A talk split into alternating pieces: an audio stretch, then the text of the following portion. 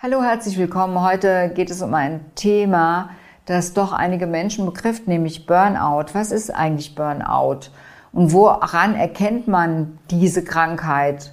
Und wen betrifft sie denn häufig? Und wie sollte man vorgehen, wenn man so das Gefühl hat, ähm, ein Burnout zu haben? Ja, was ist eigentlich Burnout? Man ist erschöpft, man ist verzweifelt, man ist ausgebrannt und meistens beginnt es richtig harmlos. Chronische Stresssituationen wie hoher Druck am Arbeitsplatz, aber auch Krise in der Beziehung, irgendwelche Existenzprobleme machen sich in der ersten Phase in Form von körperlicher und mentaler Erschöpfung immer mehr bemerkbar. Also hier gilt es eigentlich schon, die Notbremse zu ziehen, aber das machen wir ja meistens nichts. Zunächst hält man das für eine völlig normale Reaktion macht dann einfach weiter so und wartet auf die kommende Erholung. Doch die, ähm, die kommt halt nicht. Und Lösungen, die rücken auch immer in weiterer Ferne. Und zu den Erschöpfungszuständen, die man dann immer mehr hat, gesellen sich dann auch noch Ängste hinzu, Stimmungsschwankungen, Schlafstörungen, auch andere ernste körperliche Symptome. Die Müdigkeit, die wird zu Qual, völlig kraftlos und trotzdem innerlich angetrieben bleibt die ersehnte Ruhe aus, ausgebrannt.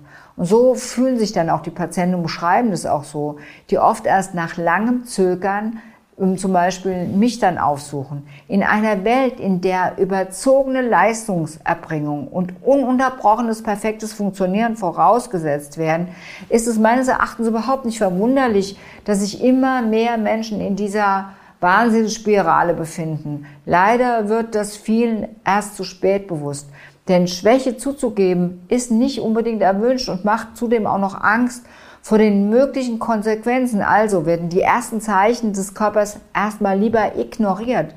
Schade, denn wenn sich die Betroffenen die notwendigen Erholungsphasen, nämlich in den Anfangsphasen gönnen würden, wären sie in relativ kurzer Zeit wieder erholt und raus aus diesem blöden Kreislauf.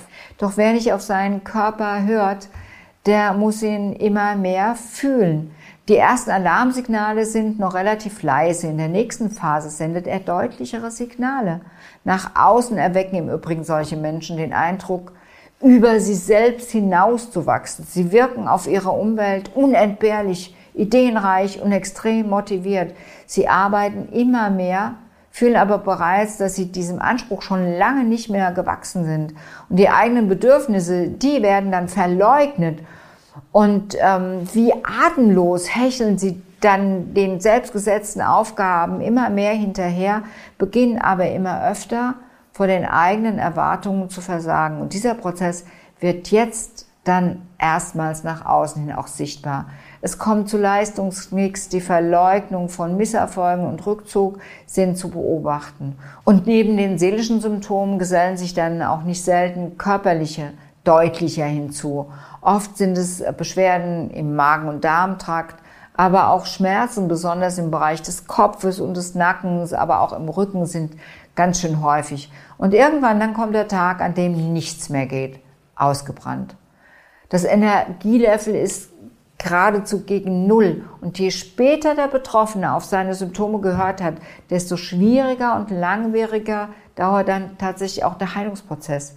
Während die Erholungszeiten bei den ersten Anzeichen nur wenige Tage bis Wochen dauern, sind in den letzten Phasen Monate, manchmal sogar bis Jahre nötig, um sich wieder zu erholen.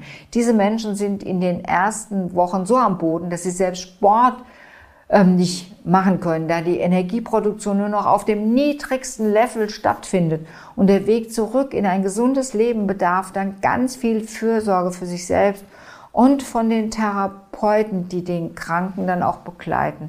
Mein Appell an euch alle, die sich hier in den verschiedenen Phasen erkennen, halte inne, sieh genau hin, verdränge nichts, sei bitte mutig möglichen Veränderungen, Konsequenzen in die Augen zu sehen.